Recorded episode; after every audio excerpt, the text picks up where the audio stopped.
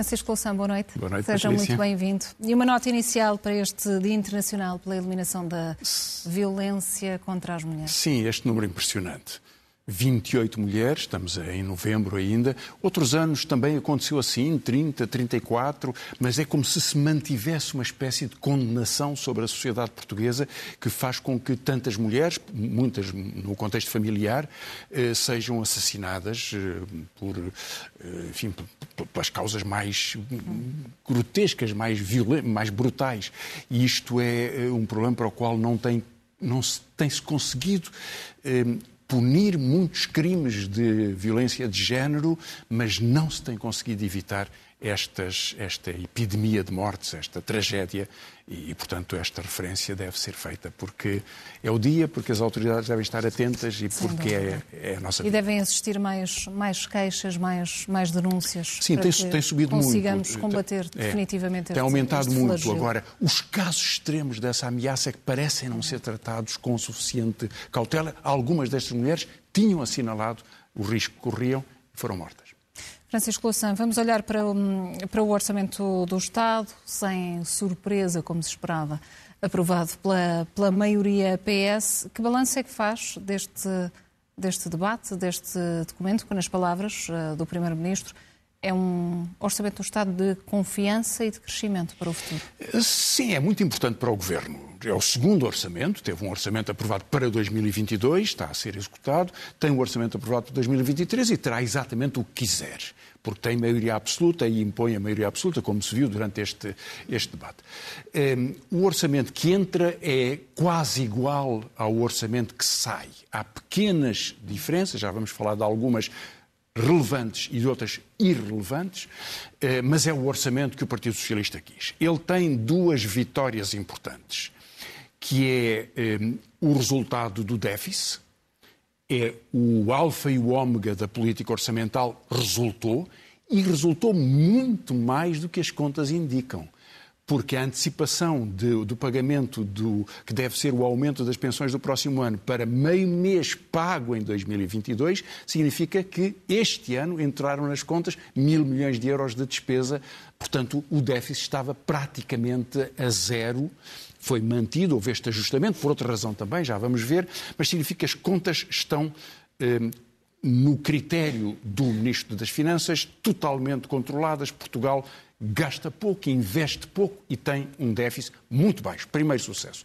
Segundo sucesso, poder apresentar uma redução de IRS no segundo escalão. Tem um muito pequeno efeito, 200 milhões, são 5 milhões de contribuintes, portanto é uma diferença muito pequena, de dezenas de euros em média sobre estas pessoas, para algumas um pouco mais, mas é uma bandeira importante. Nesses dois casos, acho que há vitórias do Governo.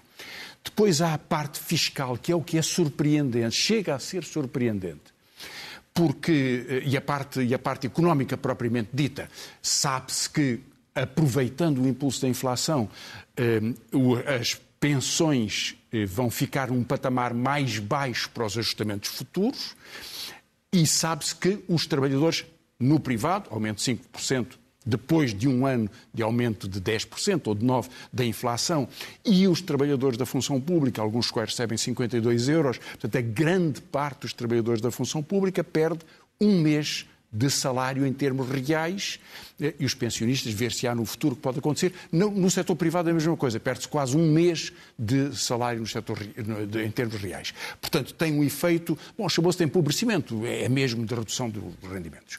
Na parte fiscal, surpresas, há algumas surpresas. Hum, a, a surpresa de que se introduz uma medida totalmente inesperada, ela apareceu na noite de uma negociação na concertação social, nunca tinha sido sugerida, nunca tinha sido proposta em público, que foi tornar eternas as, eh, os abatimentos dos prejuízos que uma empresa possa ter. Portanto, tudo isso é reabsorvido pelos impostos, ou seja, indiretamente é pago pelos contribuintes. Isto não existia, nem sequer na Troika. Foi uma surpresa e é uma medida muito pesada de- de- de- deste, deste orçamento.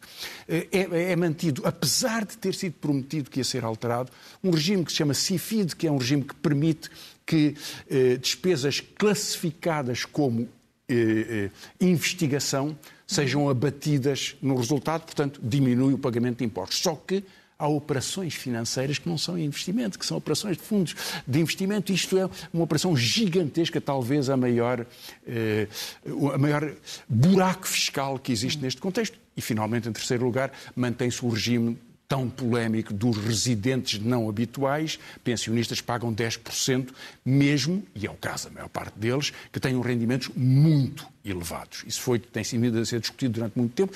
O Estado calcula que perde 800 a mil milhões de euros, cinco vezes a alteração do IRS. 800 a mil milhões de euros. E, no entanto, esse regime manteve-se. Portanto, no regime fiscal, eu acho que ele ficou muito pior. Do ponto de vista da garantia dos rendimentos, é uma ameaça para, para, enfim, para, para a estabilidade dos do rendimentos destas famílias, no setor público e no setor privado. E o Governo tem uma vitória política, porque aprova o orçamento e porque eh, consegue apresentar um déficit que é eh, a medalha do Ministro das Finanças. E nestas eh, mudanças, nestas alterações, há algo que não conste?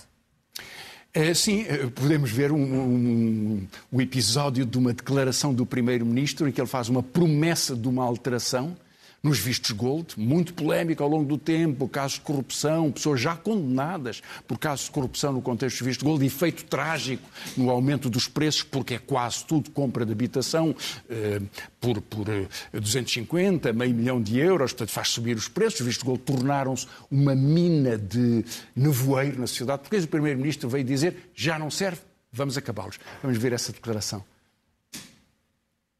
Há, programa, há programas que, obviamente, nós estamos neste momento a reavaliar. Um deles é o dos vistos Gold, que provavelmente já cumpriu a função que tinha a cumprir e que neste momento já não se justifica mais, não se justifica mais manter. Estamos neste momento a avaliar, estamos neste momento a avaliar. Não se justifica, Francisco Louçã, porém há, há promessas que se mantêm no ar. Não se justifica, mas continuou. Portanto, estamos avaliados e continua.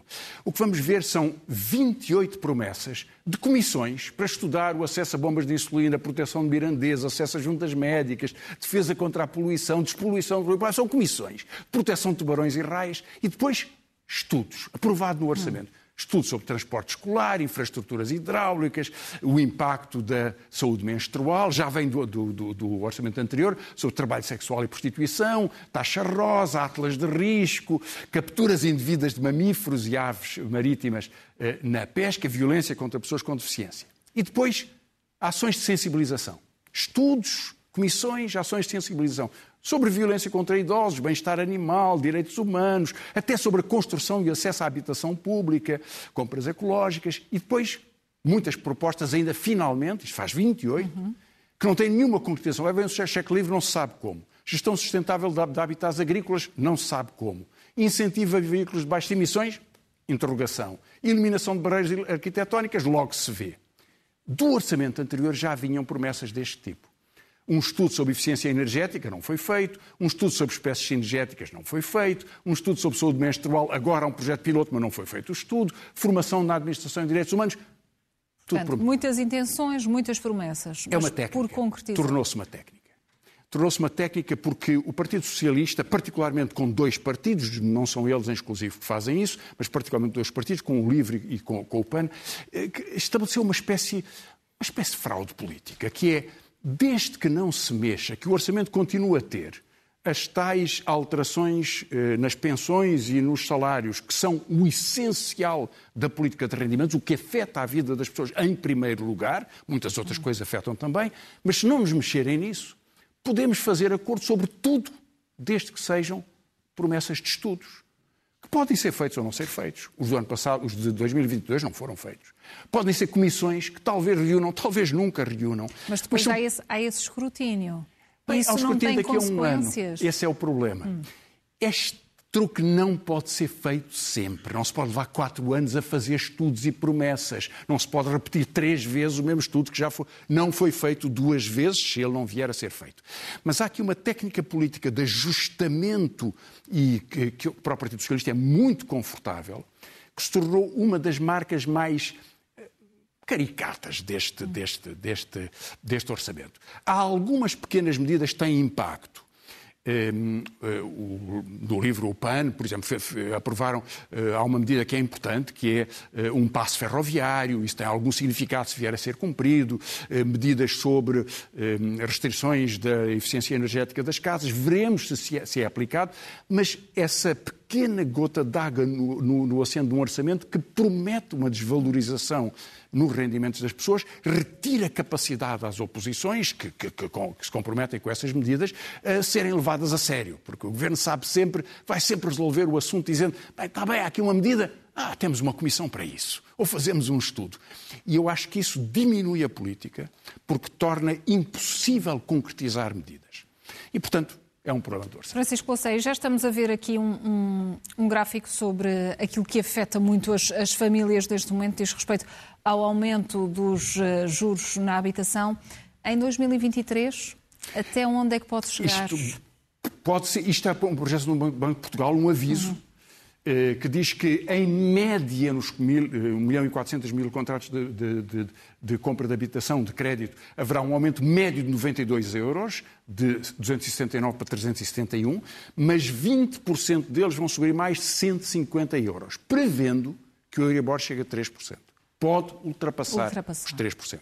E, portanto, esta diferença de 92 ou 150 ou 300, no caso de algumas eh, de créditos de 150 mil euros, por exemplo, vai ter um peso muito grande em famílias que vão ter uma maior dificuldade face à inflação e à sua perda de rendimentos. É um dos alertas mais importantes, já falei de várias vezes disto, hei de continuar a falar porque isto resulta Está muito presente no, no, nosso, no nosso dia a dia. É a vida das pessoas. E no que diz respeito ao censos que conhecemos esta semana, o que mudou em Portugal nos últimos 10 anos, qual é, qual é o cenário? O que, Bem, é, que, já, que, é que, nos, o que é que mais nos preocupa? Uma parte já foi tratada aqui, eu vou só fazer um resumo rápido. Nós temos de 10 em 10 anos, tivemos em dois, hum. os dados de 2021, tínhamos 2011. O que é que aconteceu em 10 anos? Somos menos 219 mil, uma pequena redução, 2%. 20% da população está, está concentrada em 1% do território, são enfim, as manchas urbanas do, do litoral. Temos o regresso de 1,6 milhões de ex-imigrantes que vivem hoje em Portugal, os 10 milhões que somos. Somos já, eh, temos já 542 mil imigrantes, uma grande maioria, eh, uma grande expressão da comunidade brasileira. Eh, e, e subiu ligeiramente, mas é um número excepcionalmente baixo no contexto europeu. Com ensino superior temos hoje 1,8 milhões de pessoas eh, formadas, já é um número significativo, um número de doutoramentos ainda relativamente pequeno. Eh, temos ainda analfabetismo, cerca de 300 mil pessoas. E depois temos outras alterações, eh, que vamos ver, aliás, nos gráficos seguintes, que nos dão uma ideia de um dos problemas mais importantes, que é, que é esta evolução. Veja, eh, nós tínhamos a, a, a, azul, temos os homens, a violeta, temos as mulheres, eh, e é são os números de 2021. Reduziu a população, aumentou a idade média da população, idade média 44 anos, Portugal é o segundo país, o terceiro país mais envelhecido da Europa. Uhum. Naturalmente, como as mulheres têm uma esperança de vida maior, à medida que vamos vendo o aumentar da idade, 50, vai, vai 60, diminuindo há muito mais mulheres, repare, dos 80 aos 89, são o triplo as mulheres em relação aos homens, mais de 100 entre os 90 e os 99 também. Eh, vemos como eh, há um número relativamente pequeno entre os 0 e 9 anos, 400 mil. Há dos 70 aos 79, 500 mil. Uhum. E, portanto, há um, um envelhecimento que tem a extraordinariamente positiva notícia de que vivemos mais tempo, tempo. mas, havendo menos natalidade, eh, há um desequilíbrio demográfico no, no, no país que tem consequências importantes. Por isso é que Portugal é diferente de outros países europeus uhum. e, portanto, tem uma vulnerabilidade porque tem menos jovens, ou menos densidade de jovens. Mas há ainda outro, outro aspecto. É, sim, esta é uma das consequências. Não é? Em 2011, veja a diferença em 10 anos, para 100 jovens havia 128 idosos, agora há 182. Prevê-se que no meio do século poderia haver cerca de 300 se continuasse esta tendência. Ora, que haja mais idosos, extraordinário, que faltem jovens, porque nascem pouco e porque não há imigração, esse é um problema para eh, a organização do trabalho, para, para, para, os rendimentos da sociedade, para os custos que tem eh, e para o próprio sistema de solidariedade intergeracional. Portanto, esse é o segundo gráfico. E o último que vamos ver é sobre a distribuição do país. Há uma evolução da população. Onde é que aumentou? No Algarve, que, é este que está ali assinalado. Uhum. As zonas azuis é onde diminuiu, todo o centro. Lisboa também aumentou, enfim, no norte ficou mais ou menos, mais ou menos como estava, e todo o interior do país, incluindo a zona litoral da zona centro, perdeu. Assim como as ilhas. É? Assim como as ilhas, todas perderam. Todos, Açores e Madeira, todos perderam, perderam população. Portanto, Portugal tem um problema de sustentabilidade e organização demográfica que tem consequências eh, nos custos sociais e na forma como nós nos organizamos. Na verdade, temos poucos jovens e pouca imigração e, portanto, problemas na As consequências estão, estão à Exatamente. vista. Francisco Louçã, olhamos para o, o, Mundial do Qatar, dentro das, das eh, quatro linhas, Portugal entrou com o pé direito, mas no que diz respeito às polémicas em torno deste, deste Mundial e no que diz respeito ao governo português, ao Presidente da República e ao Primeiro-Ministro, deviam ou não ter ido ao Qatar? É, bem, Portugal entrou a ganhar com o jogo com alguma dificuldade. Foi festejado, eh, chamaram a atenção para uma coisa, porque foi festejado que Cristiano Ronaldo teria sido o primeiro jogador a marcar em cinco, cinco mundiais, mundiais, o que é rigorosamente verdade. Mas houve uma jogadora Marta Vieira da Silva, brasileira, não tem nada a ver com a família Vieira da Silva em Portugal, Também brasileira, alcançou esse que feito. ela alcançou esse feito e primeiro. É verdade. E que o fez e, portanto, merece, merece este, este, este relevo. Um, o campeonato começou com esta particularidade que nós olhamos daqui. Em Portugal discutiu-se se as autoridades deviam ir ou não, percebeu-se que havia países que tinham uh, regras diferentes. A Dinamarca uhum. não manda nenhum representante, há um embaixador que vai estar. Uh, não sabemos o que acontece na fase de grupos e o que acontecerá depois. Macron, por exemplo, diz que só irá eh, se houver oitavos de final para a França, mas não nos damos conta de como é extraordinariamente rara a atitude dos titulares de cargos públicos portugueses. Porque eh, o Presidente já esteve, o, o, ministro, o, Presidente da Assembleia da República vai estar segunda-feira e o Primeiro-Ministro vai estar na sexta-feira. Todos os jogos da fase de seleções. Ora, presidentes na fase de seleções, presidentes ou, ou chefes de Estado, só houve três. Marcelo, o rei de Espanha e o rei da Arábia Saudita. São 32 equipas. Só três foram. Primeiros ministros, só António Costa e o primeiro-ministro do país de Gales. Nenhum outro foi. Não foram. E não foram por não gostarem de futebol ou por não apoiarem as suas equipas. Deixemos, entendamos bem. Não foram porque quiseram marcar alguma reserva em relação à situação tão violenta do desprezo pelos direitos humanos das mulheres, das comunidades gays, do direito e de imprensa. Portugal devia ter feito o mesmo. Devia Portugal ter devia ter feito o mesmo. Não diminuía o apoio público à seleção, não diminuía o interesse que os jogos de futebol possam ter ou não ter, logo veremos, não diminuía o entusiasmo, mas evitava esta vontade, esta, esta, um, este entusiasmo dos responsáveis políticos que outros todos os outros, praticamente, dos países europeus ou nos países do mundo não partilham, de se fazer fotografar, de ter uma oportunidade política, uma, uma selfie política no contexto desta, desta iniciativa. Acresce ainda, Patrícia, se me permite sim. só. Os Estados Unidos inculparam, eh, acusaram esta semana três dos delegados, Argentina, eh, Brasil e um, e um terceiro, eh, e dois responsáveis de empresas de comunicação por terem participado na compra e venda de votos para o Mundial da Rússia 2018 e do Qatar 2022.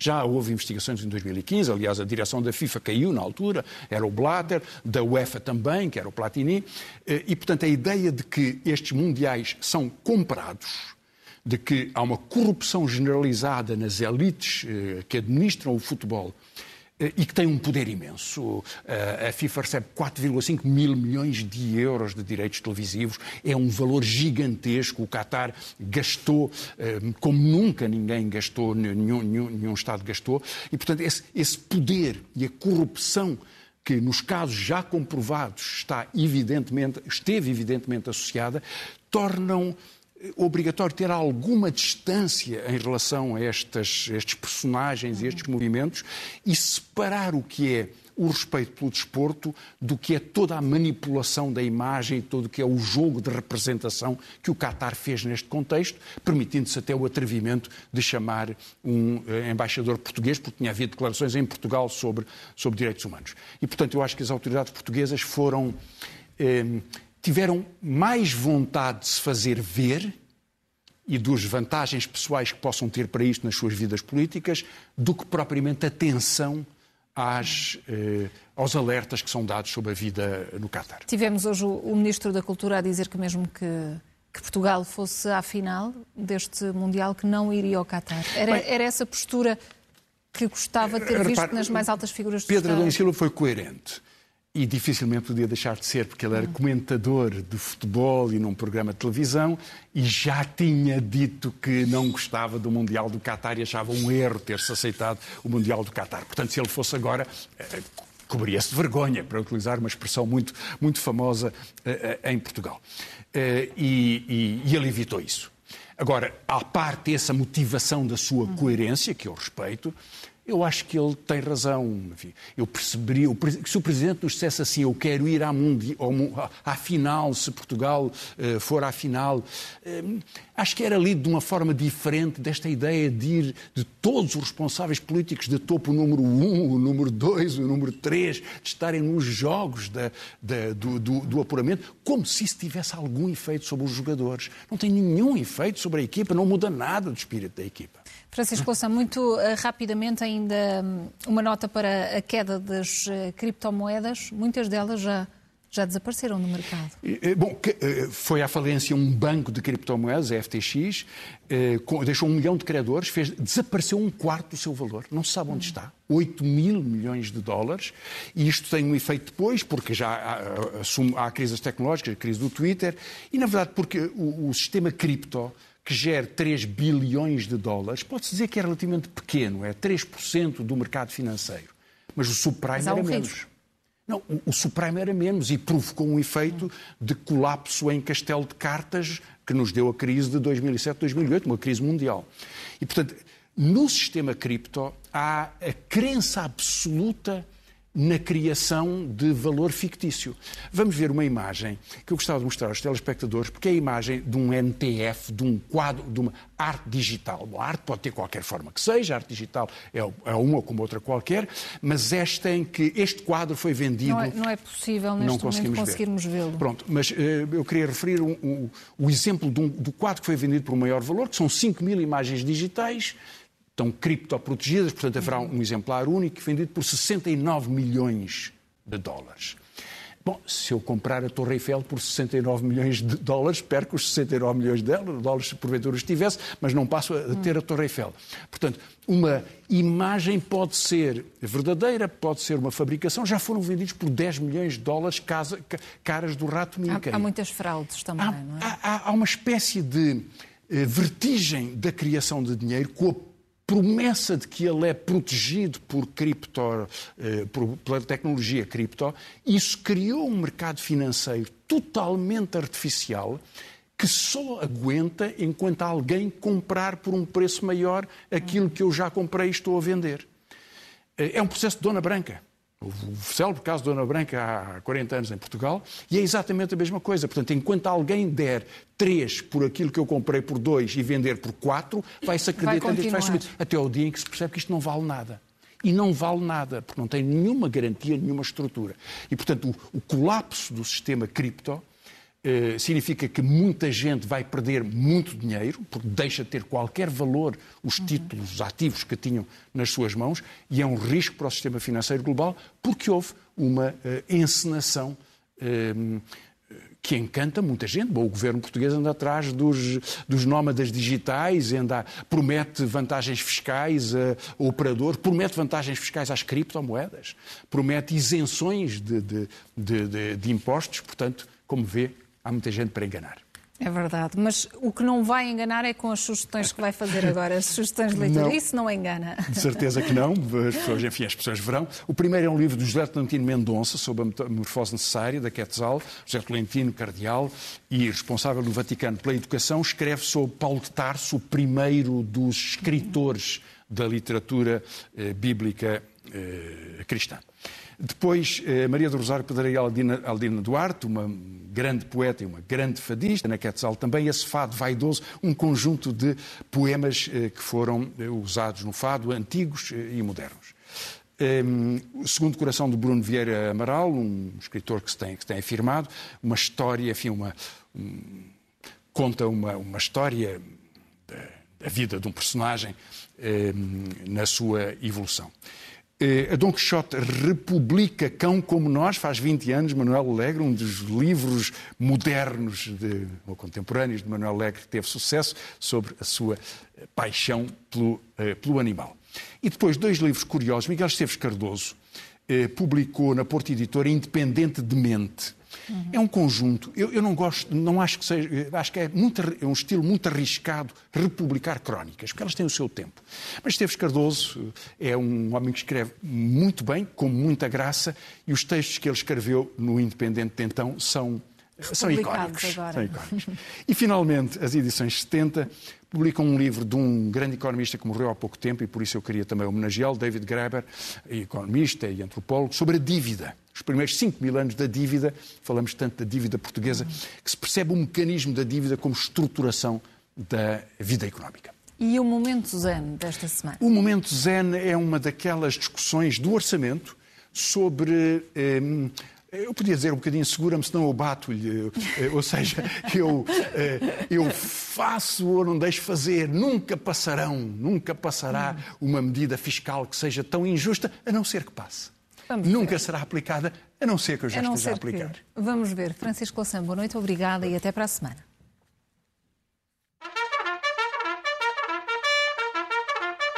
Quero ser muito claro sobre qual é a linha que divide a, esquerda, onde nós nos incluímos, da direita. Nós não somos favoráveis a nenhuma taxa plana. Sabe bem que aquilo que nós nunca aceitaremos são estas taxas únicas, que aliás a própria direita já abandonou, porque já percebeu o disparate dessas mesmas taxas únicas. A senhora deputada levanta é o tema dos residentes não habituais terem associado uma taxa plana, mas é uma taxa plana que se aplica apenas a um determinado, eh, a um determinado uh, período temporal.